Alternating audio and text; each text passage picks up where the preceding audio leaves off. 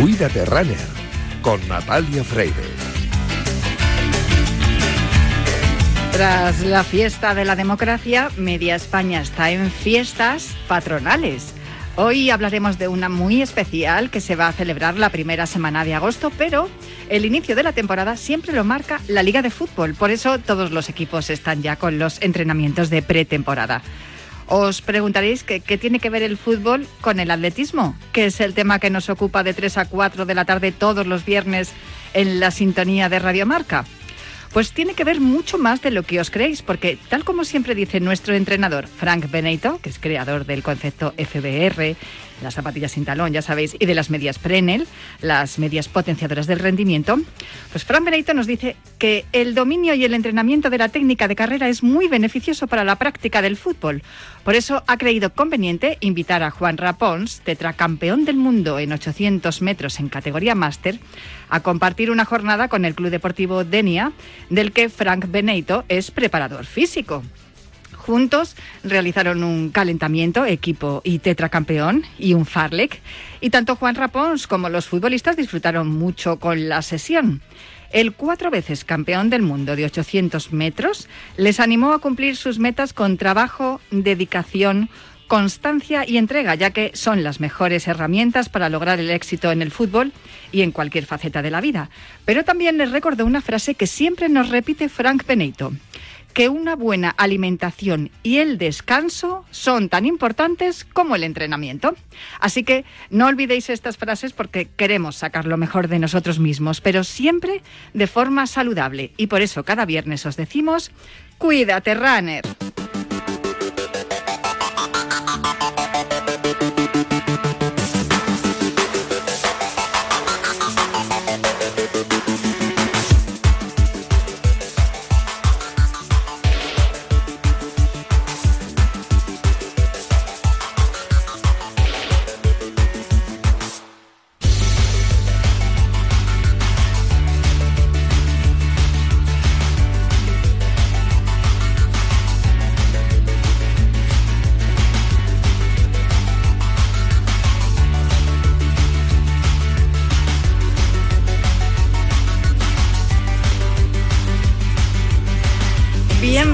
A Cuídate Runner. Todos los viernes, también en verano, cogemos el testigo de Yanela Clavo en Cuídate y de Pablo Juan Arena en el speaker del verano para calzarnos las zapatillas de correr porque en los próximos minutos vamos a recorrer la distancia entre la salud y el deporte más popular, el atletismo. Os recuerdo que nuestro correo electrónico sigue siendo elultimorunner.gmail.com. Os recuerdo también la cuenta de Twitter, arroba elultimorunner. Y por último, recuerdo que disponéis de un podcast en todas las plataformas de audio por si queréis volver a escuchar o tomar nota de todo lo que os contemos en los próximos minutos.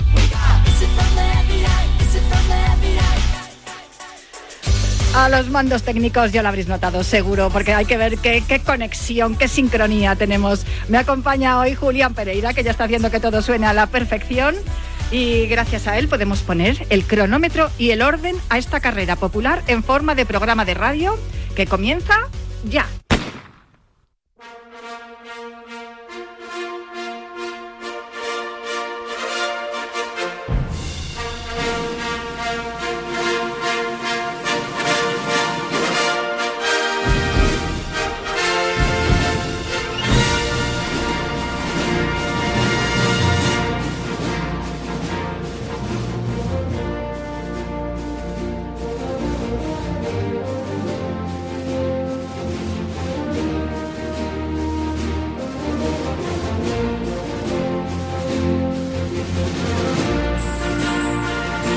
Está sonando este espíritu olímpico de John Williams, que es la sintonía que acompaña siempre a la sección de Juan Carlos Siguero. Muy buenas, Juan Carlos, ¿cómo estás y dónde estás? Hola, muy buenas, Natalia. Ahora mismo, bueno, estoy bien, lo primero, porque estoy disfrutando a tope del Campeonato de España de Atletismo Absoluto y estoy en Torrent, in situ. Hoy ya se ha disputado la primera jornada de las seis que vamos a... Una ya hemos vivido, cinco nos quedan de vivir eh, el sol como protagonista, ¿eh? mucho calor. Bueno, es lo que toca en esta época del año, sin duda, pero estamos hablando del Campeonato de España de Atletismo absoluto que es la última prueba en la que los atletas van a tener oportunidad de conseguir clasificación para esa gran cita importantísima que nos espera a partir del 19 de agosto en Budapest con el Campeonato del Mundo. Este Campeonato de España adquiere, por tanto, una, importancia mucho mayor ¿no? de la que tiene habitualmente.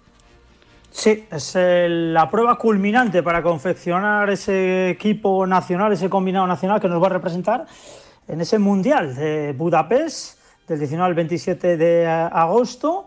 Y hay pruebas realmente eléctricas, ¿eh? que se la van a jugar. Hoy ya, como decimos, ha empezado ese campeonato de, España con dos finales, 10.000 metros marcha.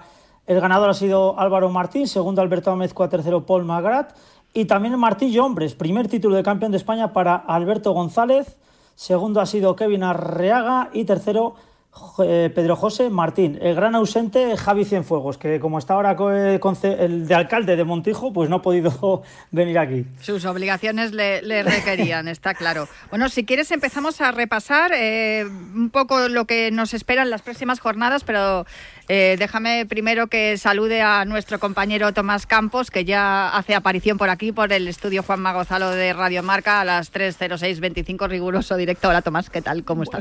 me he retrasado un minuto y 28 segundos. Sí, me, dijiste que bien, creo, creo, que es mínima RFA, ¿eh? La he hecho.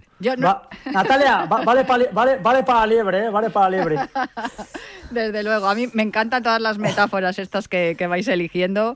cuando hablamos de, atletismo, que es importante eh, que la gente lo vaya entendiendo, ¿no? En qué consiste esto. Es un deporte muy complicado de, explicar y muy complicado de entender, pero es muy divertido precisamente por la cantidad, por la variedad que hay de pruebas. Si os parece, empezamos repasando las pruebas de velocidad y vallas. Eh, por donde me digáis, empezamos. Eh, sí que es por los 100 metros. Juan Carlos. Sí, bueno, la, velocidad de categoría femenina, mm, la expresión centrada en Yael Bestue. En esta ocasión va a ser los 200, tiene la mínima también para el 100 y bueno, una Yael Bestue que ya tiene en el bolsillo eh, la mínima en 200.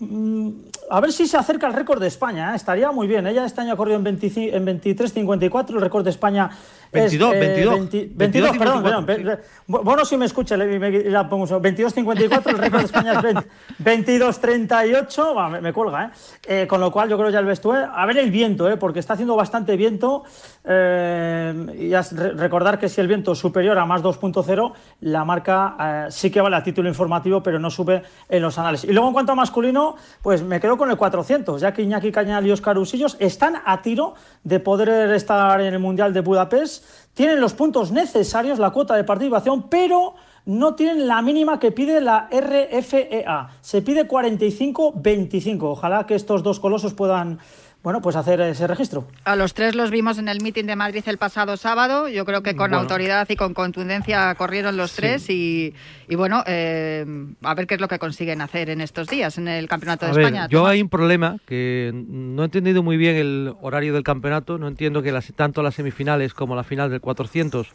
sea por la mañana en vez de por la tarde, cuando todos sabemos que los atletas rinden mejor por la tarde que por la mañana, con lo cual creo que es otro inconveniente al que se van a tener que enfrentar los cuatrocentistas. Si a esto le sumamos, como, como, como dice Higuero, que como dice Juan Carlos, que al final hay viento, que es otro, como él sabe mucho mejor que yo, que es otro problema añadido en el 400 el viento, que influye, eh, pues hombre, van a tener complicado lograr esa mínima y se puede dar una paradoja que mm, ya pasó el año pasado con Retamal en, en, en Eugene, ¿no? que estaba allí en el campeonato para correr el 4%, si no estoy equivocado, ¿no? pero sin embargo no participó en, el, en el 200.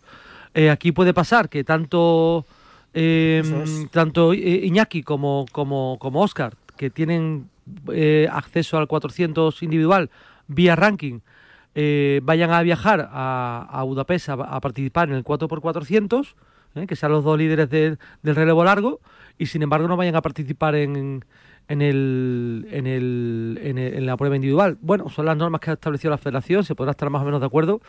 Eh, yo tengo alguna reticencia, pero bueno, ya está, se han puesto unas mínimas, hay que cumplirlas y, lo que sea. Lo que sí digo es que hay que facilitar la vida a los atletas todo lo posible para que puedan lograr esas mínimas. Y creo que poner las pruebas por la mañana no me parece que sea lo más, lo más acertado. Bueno, el 400 masculino es mañana a partir de las 13.25 y... Y el domingo por la mañana también la final, sí. Y tenemos eh, a la una tenemos el 200 femenino para Yael.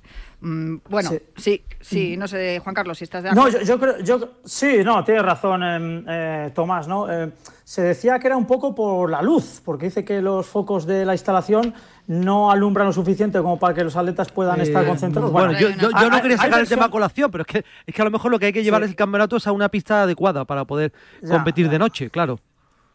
Ya, bueno, es, vamos a ver lo que ocurre. Ojalá, no, lo importante es que vamos a cruzar los dedos, que no haga mucho viento y ojalá estos dos atletas que están, es que están dentro de, la cuota, como dice Tomás. Les falta simplemente pasar el filtro de correr en 45-25 o por debajo.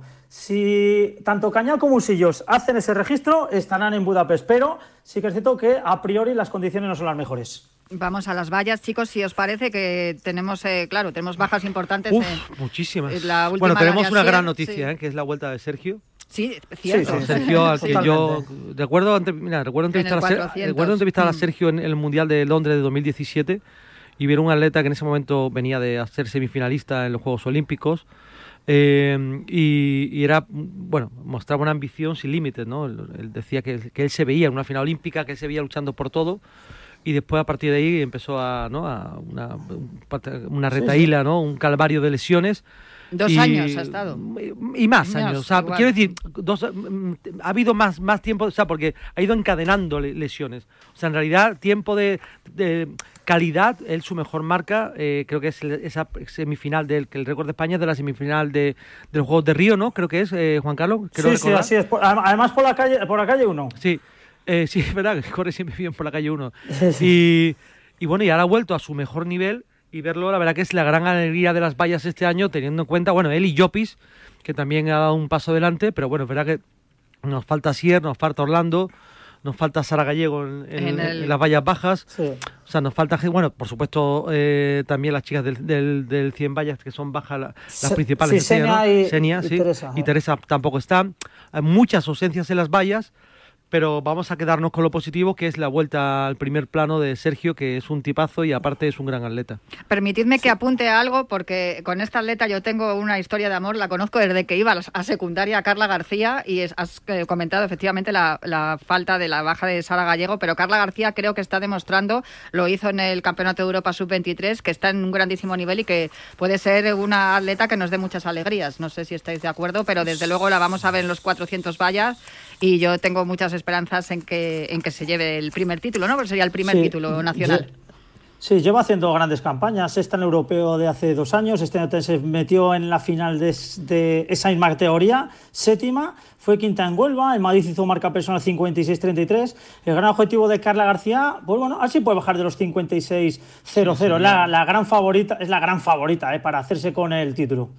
Genial, pues habrá que estar muy atentos cuando tengo que mirar el calendario. ¿Cuándo es la prueba de 400 vallas? ¿Lo recordáis, chicos, que lo miro yo? Si no, mm, no sé si hoy, series. Hoy, son series, puede ser por la tarde. Eh, no, no, es eh, cuatro cuatro vallas. Bueno, ya tengo las semifinales, sí, esta tarde. Es ese, el, sí, sí, sí, yo recordaba. Sí, sí, esta tarde son las, sí, a las 7.05. Sí, sí, yo lo había mirado era esta tarde, sí. Perfecto, fenomenal. Pues esta tarde tendremos que estar bien, bien atentos.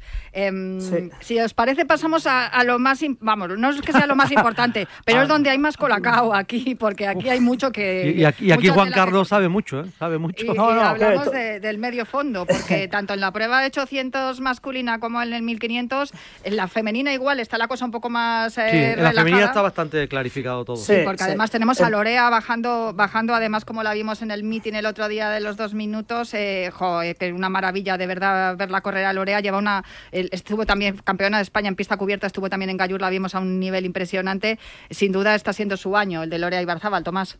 Sí. la verdad que la prueba de 800 va a ser femenina, va a ser preciosa, con tres atletas en marcas muy similares, va a ser muy disputada. Mm, hombre, un hay que recordar siempre que un campeonato no es un meeting y, aquí lo que se busca es la medalla, el título, mucho más que, que una marca. Eh, pero indudablemente donde, donde, va a haber tomate va a ser tanto en el 800 masculinos como en el, sobre todo yo casi diría en el, en el 1500. El 1500 aquello va a ser una escabechina propia de, vamos, va a ser Waterloo. Bueno, porque en el 1500 femenina también tenemos a Marta Pérez, tenemos a Esther Guerrero, tenemos a Gueda Márquez. Sí, el 1500 femenino está bastante claro, en principio las tres que, que pueden, aunque también... Eh, Naima también aparece por ahí. Sí, sí. Sí, pero bueno, eh, digamos que el panorama está más eh, clarificado. Sí, es que en el, en que en el, en el 1500 masculino estamos hablando de finalistas olímpicos y mundiales y solo hay tres plazas. O sea, y solo, el, solo el campeón, hay que recordar, perdona Juan Carlos, que solo el que gane la prueba, solo el que gane la prueba, siempre que obviamente que tenga la mínima o esté, o esté dentro por ranking, solo el campeón de la prueba tendrá asegurada la presencia en el mundial. Las otras dos plazas las va a decidir la federación. Eh, si queréis, vamos, nombramos a todos los atletas que van a pelear por esas plazas de 1500. Mario García Roma, Mohamed Kadir, Adel Mechal, Ignacio Fontes, Jesús Gómez, Gonzalo García. O sea, em, es una pasada. No, no, la calidad. Estoy diciendo, finalistas mundiales, olímpicos o europeos. La calidad de todos. Medallistas, en algunos casos. Sí, sí, y, sin duda vamos a tener ahí, ahí va a haber problemas, seguro, Juan Carlos. Sí, va a haber problemas. Bueno, a priori los tres. A ver, que es una alegría que tengamos tantos ah, atletas en esta distancia y con los tiempos que tienen, pero claro, todos querrán ir al mundial y no van a poder ir todos. No, todos no entran, evidentemente. Van tres plazas. Aquí no hay ninguna wildcard. Eh, quizás los más fuertes son Mohamed Katir, Mario García y Adel Mechal. Fíjense qué marca este año. Mohamed Katir, 3.28 largos. Eh, Mario García ha hecho marca personal 3.29. Mm. Adel Mechal, que algunos decían que estaba en, estaba en su caso de su carrera, pues para nada, 3.31. Jesús Gómez con la mínima en el bolsillo, al igual que Ignacio Fontes. Mm. Bueno, el campeón de España, como bien dice Tomás Campos, va de manera directa y aquí hay overbooking. Va a ser una final trepidante. Y luego el 800, eh, que por recordar el 800 Ojo en el 800 también, ¿eh? Porque está Saúl Ordóñez, Mohamed Atawi, Mariano García, Adrián Ben, Pablo Sánchez Valladares. Sí que es cierto que Mariano García. Bueno, Mariano García, Mariano, a ver cómo, llega, Está tocado, vamos a ver cómo gestiona todo eso. Eh, y aquí yo veo cuatro plazas y, uno sobra. Mm, Ordóñez, Mohamed Atawi son los líderes nacionales. Adrián Ben es un animal competitivo. Y vamos a ver Pablo Sánchez Valladares, que está en 1.44.90, pero en carreras tácticas es muy peligroso. También va a ser un alto voltaje en el 800 masculino. Hablé con eh, Moja Atawi en la presentación del meeting la semana pasada, justo el viernes pasado. Eh, le veo súper eh, enfocado en ir a por esa plaza de es primero. Un, es un talento, ¿eh? Es, un talento. Es muy joven y va, lo tiene claro. Te voy a decir una cosa. todos los países eh, es indudable que los corredores de origen marroquí tienen un talento descomunal. España ha tenido una inmigración marroquí muy importante durante los últimos 25 o 30 años y estas, estos atletas que son ya mucho, en muchos casos segunda generación, ¿no? que son ya eh, atletas nacidos en España eh, o que llegaron siendo muy jóvenes, caso de Katir o, o Atawi o algún otro, pues están nutriendo el medio fondo y el fondo español y estamos sacando unos resultados fantásticos. Es, es, es, uno de esos casos y es un corredor que tiene, tiene toda la pinta que nos va a dar muchas alegrías en el futuro, porque además el 800 es una prueba que a nivel mundial está muy, muy abierta. ¿eh? No, hay, no hay ningún digamos, eh, dominador, así, no tenemos ahora mismo un Rudisha, ¿no? Eh, y ah, a mí me parece, por ejemplo, que Budapest el 800 es de las pruebas más difíciles de predecir para, en esta ocasión. No sé qué piensa Juan Carlos, pero me parece una prueba muy abierta. Es, quizás correr un poquito eh, por encima, pero tampoco, tampoco, pero no, pero no, estoy contigo, eh, Tomás, tampoco. ¿Qué ocurre? Que en un segundo igual se te meten 15, 15 hombres. Sí, claro, claro, y eso, es. es. muy difícil de medir. Dices, joder, pues cuando está Rudisa 1.41, vale, Rudisa y el resto del mundo, porque hay cierto margen. Pero es que ahora el podium de, de Eugene puede ser eh, totalmente diferente al de Budapest. Sí, sí, Totalmente. sí, sí, mm. eso es. Pues si queréis avanzamos, porque claro, en el medio fondo desde luego hay de todo, pero en mm. los 5.000 también tenemos eh, de la que cortar, porque hay varios atletas que también no están por el campeonato y, no sé cuál es vuestro Y, ojo, y hay una plaza que está asignada, casi asignada, que es Katir, que Katir es bastante probable, no es seguro, ¿eh? pero existe una posibilidad muy abierta de que doble. Ajá escuchamos en algún medio de comunicación, él decía que el 1500, pero eh, Katir es capaz de cualquier cosa. Os digo una cosa, con 12.45.01, llegando a 3 segundos de los mejores del mundo, con el final que tiene, eh, tiene mucho margen de maniobra. Vamos a ver cómo se encuentra en este campeonato de España, que el primero dice que iba a ir paso a paso. Ha abierto una vía, eh, Tomás, es evidente. hay dos fijos en el 5000, que es Terrin de Kungenayo y Osain Oumais, son los dos grandes favoritos para el campeonato de España y con la mínima ya en el bolsillo. Difícil veo que alguien haga la mínima, porque recordar que, que el domingo ya se cierran las mismas Y em, en el 5000 pues está la cosa clara también. Bueno, nos quedan los 3.000 obstáculos en cuanto al, al, fondo, pero es que me queda un minuto ya que me tengo que ir a, publicidad. Si me queréis dar un, un, repaso, sobre todo para las, las pruebas, los saltos, los, los, concursos, en Peleteiro, sobre todo, Tomás. Peleteiro, bueno, Peleteiro, por supuesto, también ver de qué es capaz eh, Cáceres que no tiene mínima y bueno, yo el otro día hablando con, con Peiró se mostraba optimista de que pueda el saltamontes de, de Onir pueda también lograr esa mínima, esa ansiada mínima y, también los lanzamientos, saber de qué son capaces tanto Belento Emil como Carlos Tobalina que están cerca de esa mínima y de momento no, no la tienen. A ver, yo creo que alguna mínima va a caer seguro, nos vamos a llevar alguna alegría y creo que va a haber finales cardíacos en las pruebas que todos pensamos va a ser va a ser tremendo, tremendo. Juan Carlos. Sí, también, yo coincido con él. Eh, con... Yo estoy expectante al 3.000 obstáculos que va a pasar con las chicas, porque eh, Irene Sánchez está de manera directa, Marta Serrano está en el alambre, hay muchas competiciones sudamericanos, etc., que están por detrás de ella y le pueden pasar, y, y deberían de correr las chicas esta tarde el 3.000 obstáculos, tanto Marta como Carolina Robles, por debajo de 9.30. Son las que más cerca lo tienen para ir a, Budapest. Ojalá, y sobre todo me alegraría mucho, bueno, por Marta, porque eh, porque aprecio mucho a Antonio, como todos todos los que estamos ligados al mundo del atletismo, a su padre, Antonio Serrano, y desde luego me alegraría mucho también por mi paisana, por Carolina, porque la pobre, ah, bueno, lo denunció hace muy poco, ¿no? Eh, es que el, eso lo hablaremos otro día, pero el ranking de World Athletics creo que no tiene ningún sentido. Pues Juan Carlos Siguero, Tomás Campos, muchísimas gracias a los dos por este análisis exhaustivo de lo que está siendo este campeonato de España, que nos va a dar las mínimas para Budapest. Hacemos una pausita para tomar aliento y continuamos. A ese dolor de espalda que no te deja hacer deporte o a ese dolor de cabeza que te hace difícil trabajar, ni agua. Ibudol, el primer ibuprofeno bebible en stick pack para aliviar el dolor. También Ibudol en comprimidos. Adultos y niños a partir de 12 años. Al dolor, Ibudol. Tenía que ser de Kern Pharma. Lea las instrucciones de este medicamento y consulte al farmacéutico. Este verano te mereces unas buenas vacaciones. ¿Y por qué no? ¿Un coche nuevo? Vete a la montaña o a la playa con el Honda CRV Full Hybrid completamente equipado de serie. ¡Date prisa! Últimas unidades en stock. Tu Honda CRV te espera en tu red de concesionarios Honda. En el nuevo Fantasy Marca mandas tú. Y es que en el nuevo Fantasy Marca tienes más opciones que nunca para pasártelo en grande con tus colegas. Descárgate el nuevo Fantasy Marca en tu móvil y demuestra a tus amigos quién es el que manda. Radio Marca. Básicamente. ¿Corre?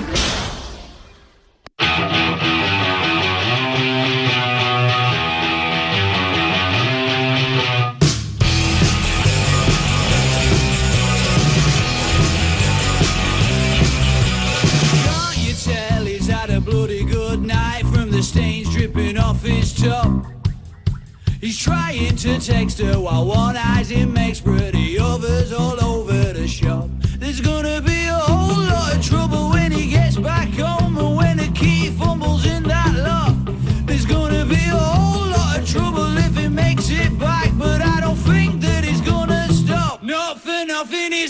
Y con esta energía de esta sintonía de los Raytons, que es la que acompaña cada viernes a esta sección, seguimos aquí en Cuídate Runner con la intención de ayudaros a todos a llevar una vida saludable y a recomendaros algunos de los productos más adecuados para que esta vida saludable esté acompañada de una práctica deportiva eficiente. Para todo ello, nos acompaña cada viernes Ex de Bode, manager de salud y deporte de Ken Pharma porque hablamos de la línea Finisher, que es una línea de productos de salud y nutrición deportiva dirigida a deportistas y a todos aquellos que apuestan por un estilo de vida saludable. Sex de Bode, ¿cómo estás?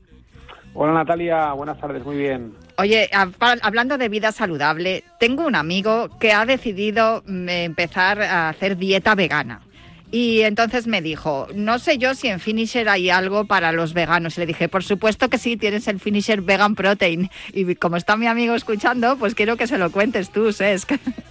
Bueno, el Finisher Vegan Protein eh, es un producto ideal para complementar la dieta eh, de las personas pues que siguen una alimentación vegana que muchas veces pues eh, uno de los principales problemas que, se encuentran es que les es difícil llegar a las cantidades mínimas de proteínas a través de la alimentación, porque los productos eh, veganos, pues eh, a veces pues eh, cuesta más encontrar esos mínimos y, a diario, pues sobre todo si hacemos deporte y queremos pues eh, una cantidad de, de 1 1,5 gramos de, de proteína por, por kilo de peso, es complicado, ¿no? Por lo tanto, un batido de proteínas como nuestro Finisher Vegan Protein es una opción muy buena para tomar eh, tanto después de hacer deporte como también entre horas o acompañando alguna de las principales comidas para llegar a, esa- a esos mínimos de, de proteína. Eso es importante porque, claro, la proteína contribuye a aumentar y a conservar la masa muscular, que cuando tienes una dieta como la que está llevando mi amigo, pues eh, puede tener algún tipo de déficit, ¿no? Al no llevar la parte principal que está el de la proteína o lo que más lo más conocido que está en la carne, con lo cual con este producto, el Finisher Vegan Protein, estaría contribuyendo, ¿no? A, a llegar hasta esos mínimos de los que hablas. ¿Qué es lo que qué es lo que contiene este este producto?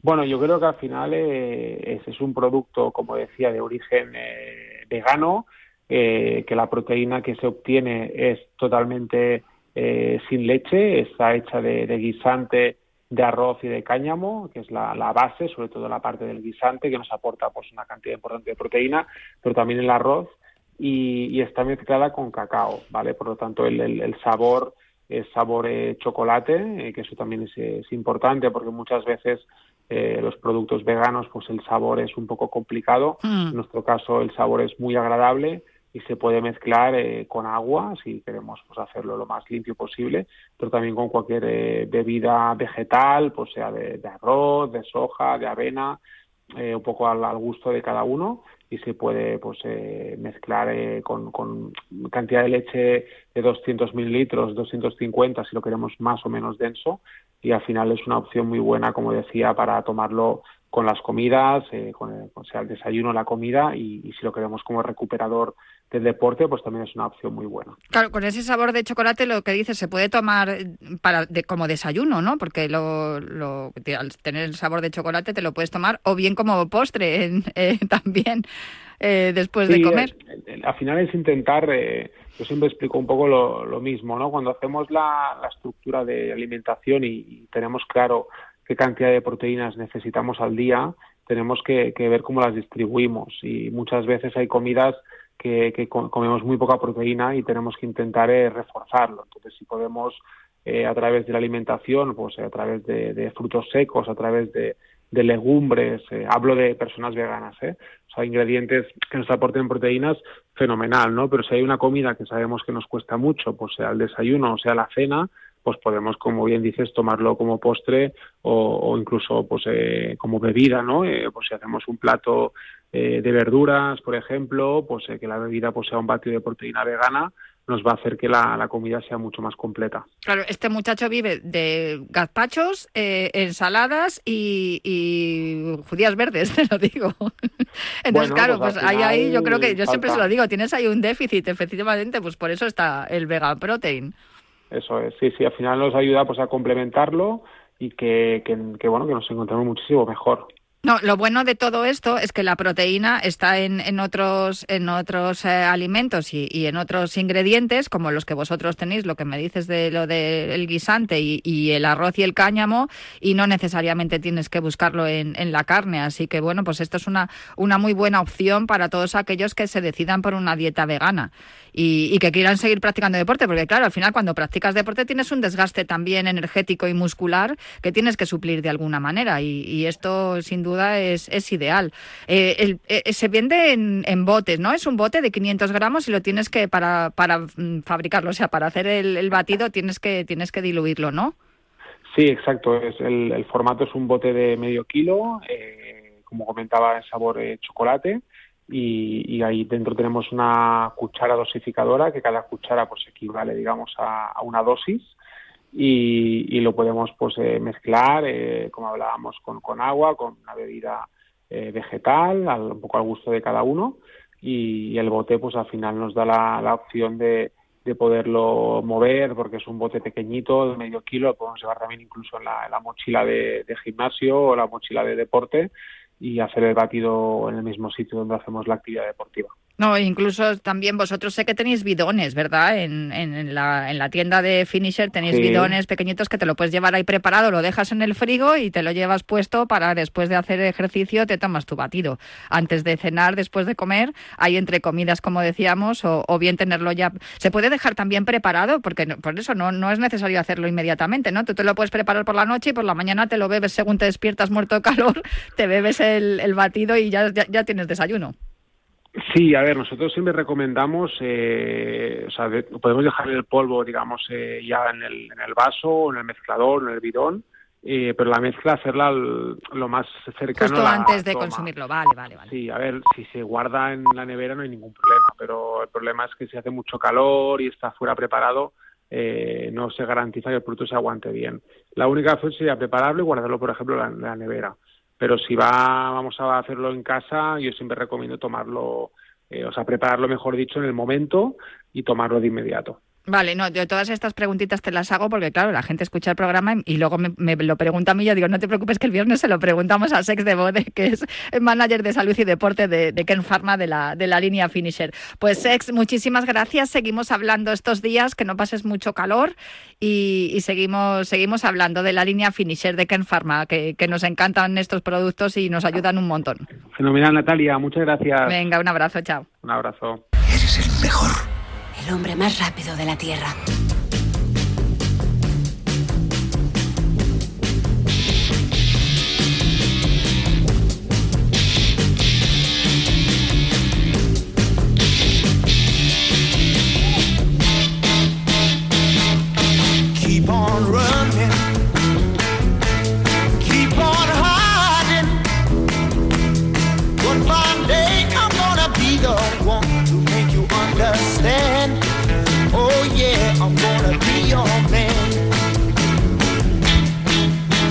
Ahí está sonando el Keep on Running, que es la sintonía de Lorenzo Albadalejo. Hola Lorenzo, ¿cómo estás? Natalia, ¿qué tal? ¿Cómo estamos? ¿Cómo está la gente de Radio Marca? Pues, en este todos muy bien. Un verano caluroso para algunos y final para otros. Pues todos muy bien, la verdad que tengo que decir que aquí estamos eh, levantando el país. No sabemos todavía por qué lado, pero lo estamos levantando. El caso es que eh, tenemos que seguir trabajando y tenemos que seguir corriendo, como dice tu sintonía. Nuestros oyentes ya saben que los últimos viernes de mes es Viernes Solidario, pero durante la semana tú y yo hemos hablado de un tema que queríamos tratar en este programa y que creo que es importante también. Y, y es por eso por lo que me gustaría empezar la sección hablando contigo de, de ello. Eh, estuviste la semana pasada, hablamos también la semana pasada contigo sobre el resumen de- del Mundial Paralímpico que otorgaba plazas para para los Juegos de París, que ya estamos a menos de, un año, eh, para que den comienzo los Juegos de París. Estuviste narrando en Teledeporte todas las pruebas y muy pendiente de todos los españoles, de todas las españolas. Pero bien es cierto que, aunque hay todavía posibilidades de seguir consiguiendo las mínimas y, las plazas durante este año preolímpico y, en los meses previos también a, los Juegos Paralímpicos de París, pero mm, esta semana ha saltado una noticia de la cual tú has hablado también, incluso en televisión, has estado comentándolo en las noticias de, de Antena 3 y, y yo leía el otro día una entrevista en Yodona, en el papel verano en, eh, en el mundo, de Melanie Vergés. Eh, creo que, bueno, tú la conoces, evidentemente por ser compañeros y, y también porque conoces bien eh, el tema. Y cuéntale a los oyentes a qué me estoy refiriendo. Pues la verdad es que era una, una noticia que, que se desarrollaba durante el último campeonato del mundo y es que una de las rivales de Melanie, eh, concretamente Valentina Petrillo, es una persona trans, es una persona transgénero que, que transicionó pasada la pubertad, que es donde determina la ciencia que sobre todo se generan más diferencias a nivel biológico y fisiológico por el cambio de por el tema hormonal eh, en los hombres con respecto a las mujeres y el caso es que esta atleta italiana ya eh, antes de transicionar tenía unos resultados deportivos importantes, era varias veces campeona de Italia y nada transicionó y, y a sus 49 años pues derrotó a Melanie eh, consiguiendo finalmente la- eh, pasar a la final. Melanie se quedó a 8 centésimos de la final y eh, en esa final, por la descalificación de la alemana, eh, la, esta italiana, esta atleta italiana, Valentina Petrillo, logró una medalla de bronce. ¿Y a qué se debe la polémica? No solo al tema de la medalla, que evidentemente una medalla en un campeonato del mundo es una barbaridad, sino que en el caso de haber ganado esta medalla Melanie, o sea, en el caso de haber quedado un puesto por encima, eh, hubiese asegurado eh, plaza para los Juegos, porque era una plaza nominal para ella, para cualquier medallista en, en el Mundial Paralímpico, era una plaza nominal para, para los Juegos de Tokio, siempre y cuando hicieran la marca, eh, refrendaran marca el, el año que viene. Entonces, daba un paso de gigante, pero eh, la situación polémica ha sido eso que, que la rival que le ha ganado fue una persona trans que transicionó eh, pasada la pubertad. Bueno, además es que según lo que he leído en, en la entrevista de Yodona, eh, Valentina Petrilo tiene 49 años, como bien has dicho, y eh, es mujer desde hace solo cinco años, con lo cual ha pasado la gran parte de su vida eh, compitiendo también como hombre. Eh, hay algo que, también es un tema que también del que se ha hablado por otra entrevista concedida por, eh, Ana Peleteiro hace, hace unas semanas. También ella tuvo que incluso hacer un comunicado en redes sociales diciendo que menos mal que estaba preparada para, todas estas situaciones, pero en la entrevista hablaba de las condiciones y las eh, pautas que había trazado World En cuanto a los atletas trans y que ella consideraba que todas las mujeres cis eh, bueno, pues tenían que tener su categoría como la tienen ahora mismo, la categoría femenina, y que las eh, mujeres trans no podían competir en esa misma categoría, que o bien se hacía una categoría especial o, bien se, les eh, prohibía, ¿no? Por decirlo de algún modo, competir a nivel profesional. Bueno, Ana Peleteiro le cayó de todo y fíjate que ella siempre ha defendido eh, la, igualdad de género y, y cualquier y cualquier defensa de cualquier orientación sexual. Desde, de hecho, es una de las más combativas en este sentido. Y sin embargo, eh, World Paralympics no tiene trazadas estas pautas como, como ha hecho World Athletics y, y también otras federaciones. Sí, la verdad es que ahora mismo la reglamentación al respecto del Comité Paralímpico Internacional y por extensión de World Paralympics es que eh, puede competir cualquier deportista que en su que en su documento de identidad ponga su género actual. En principio estaban viendo también el tema de que haya transicionado después de antes de la pubertad, pero es que en el, caso concreto de Valentina Petrillo, como, como tú bien dices, tiene 49 años y transicionó hace 5, con lo cual ese ese hecho de transicionar eh, antes de la pubertad tampoco lo cumple. Entonces es un caso es un caso muy muy muy especial que si algo abre la puerta no es evidentemente a, a culpar a Valentina, ella al fin y al cabo ha cumplido la normativa, con lo cual eh, no hay nada que decir con respecto a ella, sino aceptarnos por parte de todos los stakeholders del Comité Paralímpico Internacional y de las federaciones internacionales de atletismo paralímpico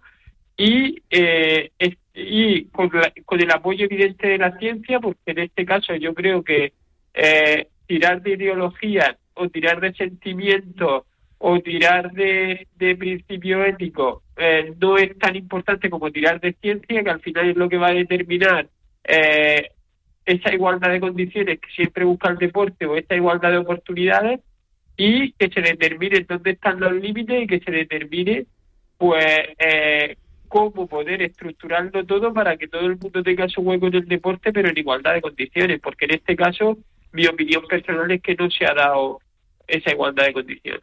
Lo cierto es que normalmente se legisla, ¿no? O se marcan las pautas en relación a las cosas que van ocurriendo y nos estamos encontrando en estas situaciones en los últimos años. No, no Sí. es, es algo nuevo, con lo cual hay que ir actuando en consecuencia y en relación a, a las cosas que vayan ocurriendo.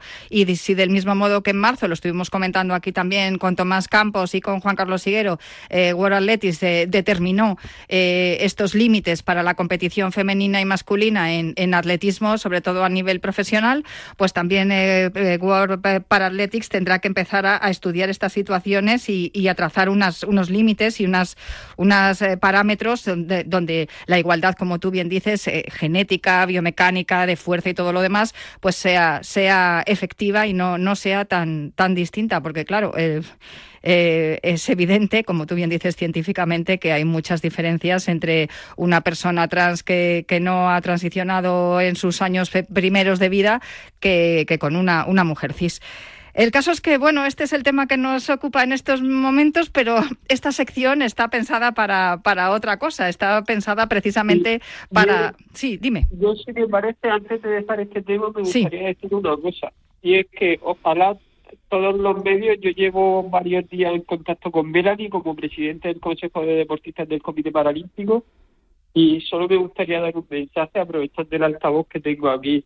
Y es que ojalá todos los medios que, que se están volviendo locos detrás de contar esta historia, que también es importante que se regule, ojalá todos estos medios estén el año que viene en el siguiente campeonato del mundo que es en Kobe Japón y en los Juegos pendientes de, de la evolución de Melanie y de todos los atletas paralímpicos.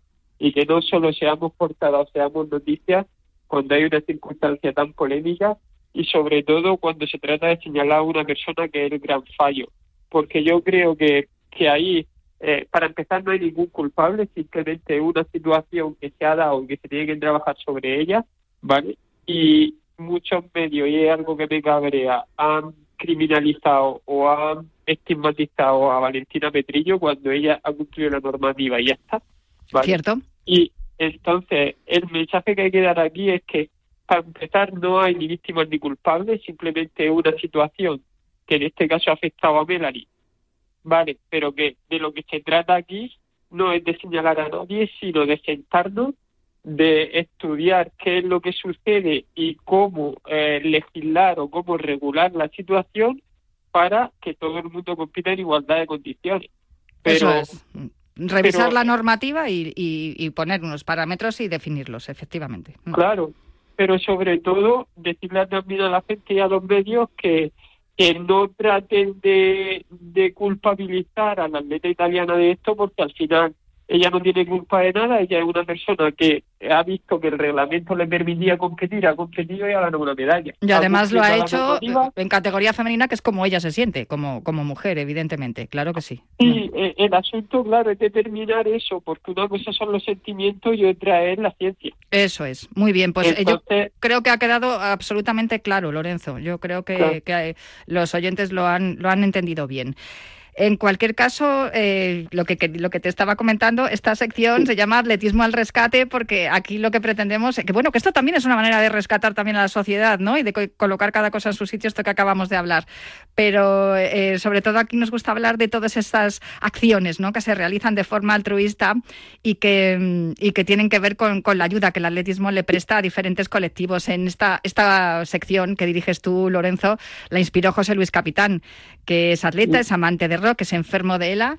Y, y además, fíjate, él, eh, no para, no para de hacer cosas. El pasado 27 de mayo hablamos aquí también con el responsable de, de la, de la media maratón Ruta de la Reconquista de Cangas de Onís en Asturias, eh, que eran tre- 35 ediciones, y estuvimos hablando con, con su responsable de, que, que- de, de lo que iba a hacer eh, José Luis Capitán gracias a la Asociación de Amurrio, Esina y Seguina, que ayuda a los enfermos de la movilidad reducida a acceder a sitios eh, complejos, ¿no? Gracias a una silla especial. Eh, por cierto, que Ecina equineseguina significa eh, lo imposible con esfuerzo se consigue. Bueno, creo que tú y yo lo teníamos claro, había que hablar con algún, con el, con algún representante ¿no? de, esta, de esta asociación de Amurrio, ¿verdad, Lorenzo? Por supuesto que sí. Eh, yo creo que el objetivo de este programa es da- o de esta o de este o de esta sección del programa es dar visibilidad a esta gente y, y a proyectos de estos tenemos que, darle unos minutos del programa y sobre todo eh, ya no solo decirlo nosotros sino presentar a sus protagonistas y darles la oportunidad de en los micrófonos de Radio Marca que es la radio del deporte pues explicarlo y también eh, pues darse a conocer a ellos y a sus propias organizaciones. El responsable de esta asociación es Abel Fernández. Hola, Abel, ¿cómo estás? Muy buenas tardes. Bien. Oye, ¿qué tal estás? ¿Te has recuperado ya del palizón de Benasque? Claro, Sí, un poco, un poco la cintura en, los dedos que se me, me pusieron todo negro. Llevé una zapatilla más pequeña, un error y pero bueno, ya ayer ya estuve en el podólogo, ya me pincharon y ya salió todo el líquido, así que nada, recuperar. Bueno, fenomenal. Te tienes que recuperar porque en una semana, más o menos, una semana, diez días, tienes que, tienes que irte para, para un pueblecito de Salamanca, ¿no? Que se llama Sierra de Francia. Sí, allí hay, hay un reto y, y para este día estamos más que y con muchas ganas. Eh, vais a ir a este pueblo Sierra de Francia, cerca de las Urdes, porque vais a, a hacer una subida a la Peña de Francia el 6 de agosto precisamente con la persona que, que ha inspirado esta sección, con José Luis Capitán. No es la primera vez que mm, subís con él. Creo que es ya la tercera o la cuarta, ¿no, Abel? Sí, la tercera. Empezó todo con el Anguiliru y bueno, y él como es un echado para adelante y termina una, ya está pensando en otra, ya le suelo decir yo que espera que se recupere la gente, pero no sale de una y ya está pensando en otra, así que ya vamos a por la tercera. Tenéis un documental precioso precisamente que se cuenta y se puede ver, ¿no? Yo que siempre que lo veo, lo siempre que me vengo abajo con cualquier cosa, me pongo el documental de la subida al Angliru de José Luis Capitán con, con eh, Sina y Kineseguina y, oye, me vengo arriba. Eh, te lo digo en serio, es precioso lo que, lo que hacéis y, y cómo, cómo también le llenáis de ilusión, ¿no? Yo pienso que una de las razones por las cuales José Luis Capitán está maquinando cosas que no ha parado nunca desde que le diagnosticaron la enfermedad es porque también en- encuentra ese apoyo, ¿no? En, en vosotros. ¿Cómo nace la idea de, de pedir esa silla Jolet, creo que se llama el modelo, ¿no? Y de Sí. ponerla a disposición de todo el que la necesite. Abel. Bueno, yo ya pertenezco a Montes Solidarios, que es una asociación de, de Vitoria, fincada en Vitoria, que hace lo mismo, ¿no? Soy guía de ellos y, y venían haciendo actividad, una actividad que hacemos aquí en el pueblo de Amurrio, organizada por el grupo de montaña Amurrio Trail, de subir un día a, la montaña el día 24 de diciembre, pues todo el mundo, ¿no? Y como ya sabían que estaba yo de guía con Montes Solidarios, dijeron, joder, ¿por qué no les invitamos y subimos a alguien del pueblo que lo necesite o que no pueda subir? Y empezamos así y a día de hoy, pues, ellos ya tienen tres sillas y más la mía cuatro, así que el día 24, pues ya podemos subir a, a cuatro personas en silla y luego también subimos a, con la barra direccional a varias personas, pues que eh, tienen movilidad reducida o falta un poco de equilibrio o, o por baja visión. Me, me has enseñado esta semana, mientras preparábamos la entrevista, eh, algunos vídeos de, de las acciones, ¿no? De todo lo que habéis estado haciendo. ¿Cuál ha sido lo más difícil? ¿En cuál lo habéis pasado peor, Abel? Pues bueno, peor en- entre comillas, ¿no? Porque me imagino que el, el llegar a meta siempre es, un, es muy gratificante y al final es un gran premio. Pero ¿dónde habéis sufrido más? más sufrido en la que te he mandado el último vídeo de, de, de Faltes, que fue hacer un recorrer, una, una carrera con un niño de allí en el, en el pueblo y queríamos que sería lo más lo más eh, accesible la carrera para él y al final la hicimos entera, pero tenía puntos muy técnicos y que bueno, que, que todo se puede, hay que estar muy bien coordinado y, y estar a lo que se está y ya está. Relativamente lo de capitán era fácil porque al final la rueda siempre va girando porque era asfalto, pero claro, el, lo que tenía de dificultad pues pues las pegadas que tenía cada cada rampa que había y que, que había que, que había que tirar para arriba. Pero bueno, al final haciendo cosas de estas tú lo haces con amor y ver eh, él cómo está la fuerza que te da y la ilusión y la sonrisa, la familia y todos los de pues al final, ¿cómo no vas a echar para adelante? Ese nombre que le habéis puesto a, a la asociación Esina Kineseguina, eh, ¿lo he traducido bien? ¿Lo imposible con esfuerzo se consigue? ¿Lo teníais? Sí. Sí, es así, ¿no? Eh, lo hacéis efectivo en, en cada acción solidaria en la que en la que estáis, tanto tú como guía de Montes Solidarios como desde el grupo de, de Trail de Amurrio con la asociación. Eh, yo no sé, porque me imagino que tenéis vuestros trabajos cada uno, no sé si esto se ha convertido un poco en el, en, el leitmotiv ¿no? de, de- del grupo y que también se hace equipo, ¿no? Porque muchas veces hablamos que el atletismo es un deporte solidario, pero en este sentido también trabajáis en equipo.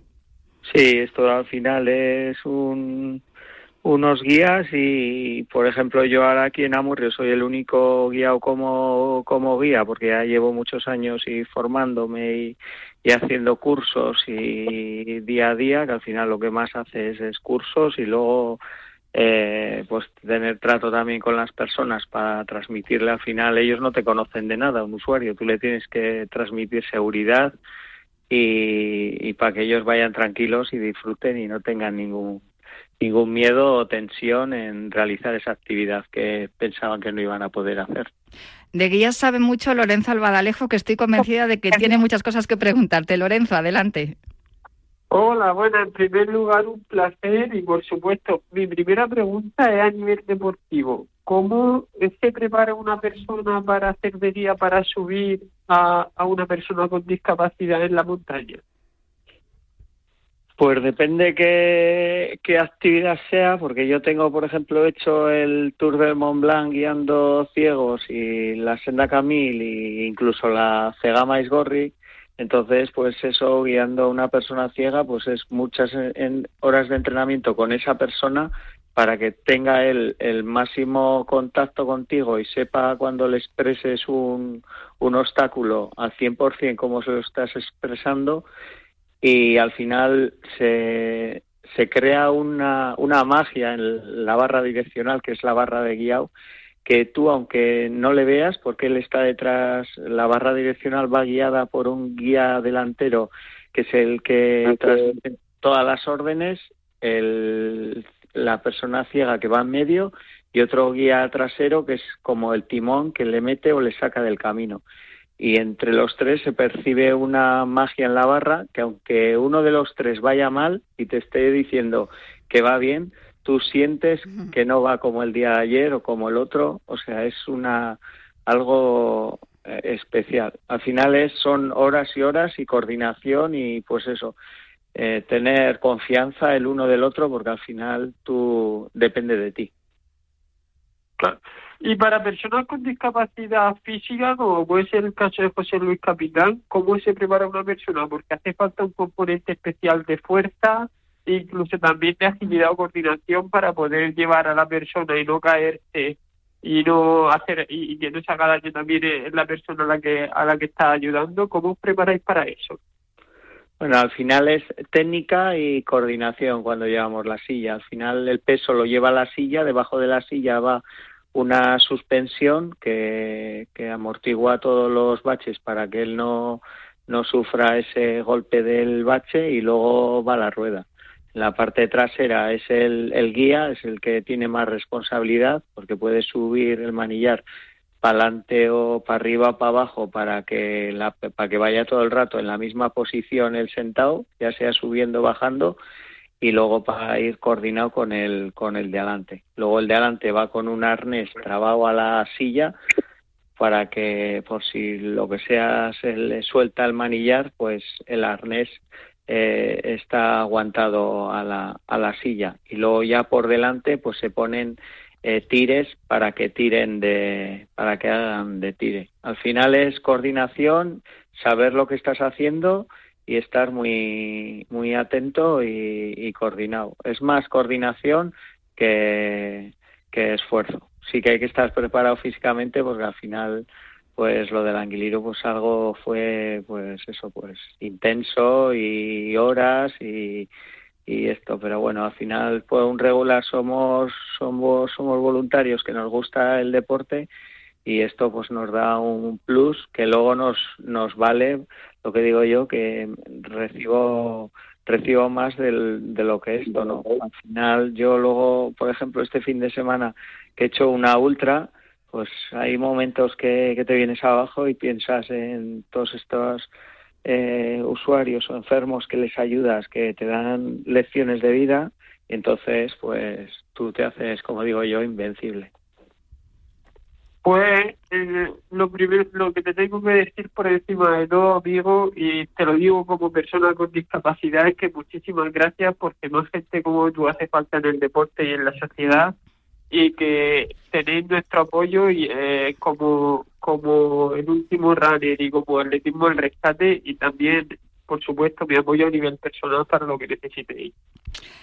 Lorenzo, cómo mola, ¿verdad? Hablar con gente como Abel Fernández de la Murrio Trail Aldea, de, de eh, la Asociación Esina Seguina, de Montes Solidarios. De verdad, Abel, muchísimas gracias por el trabajo que hacéis. Me ha encantado lo que nos has contado, esto del trabajo en equipo, ¿no? El, timón que va detrás, el que va tirando con los arneses por delante, los que van tirando con, con todas las, tiras que para, para poder eh, acompañar al enfermo que, que estáis ayudando a subir es una maravilla ver las caras, como tú bien decías, del peque que me, que me enseñaste en el último vídeo y sobre todo las sensaciones de José Luis Capitán. Tengo que contarte que el próximo 6 de agosto, mm, en la Sierra de Francia, cuando subáis con José Luis Capitán, eh, os, os, espera después un fiestún. Te lo digo porque, claro, el pueblo va a estar en fiesta y, claro, eh, pues es un, es un lugar ideal porque, ya te lo digo yo, que lo vais a pasar muy bien.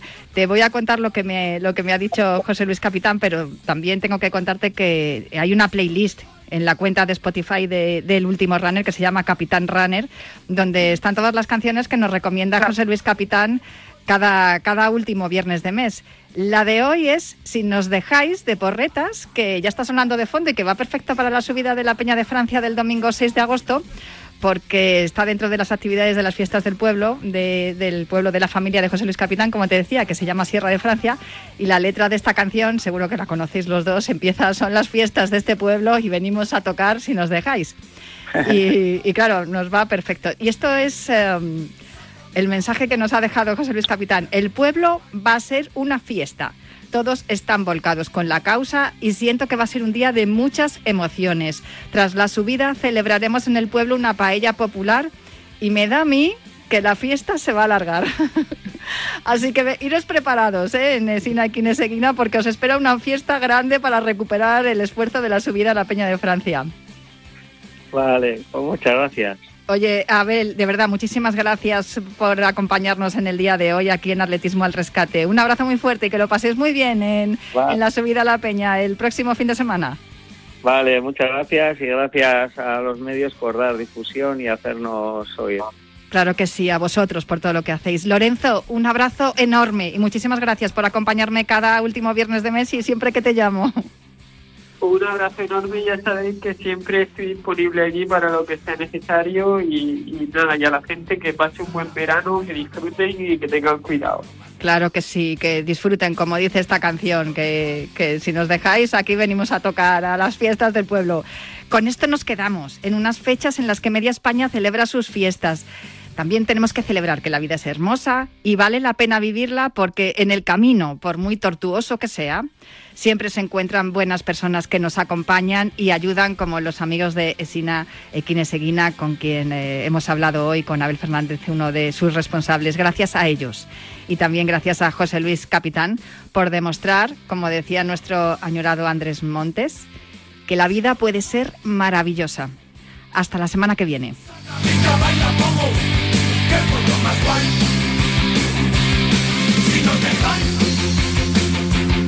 Si no dejáis Salta, pica, baila como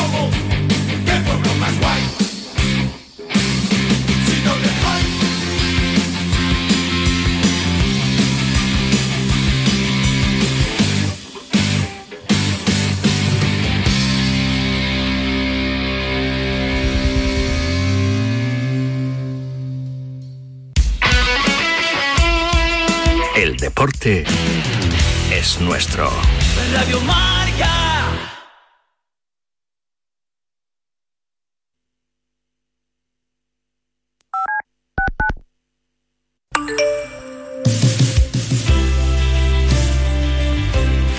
Mensajes al 628 26 90 92. En La Mancha no hay bombones, pero hay morenos.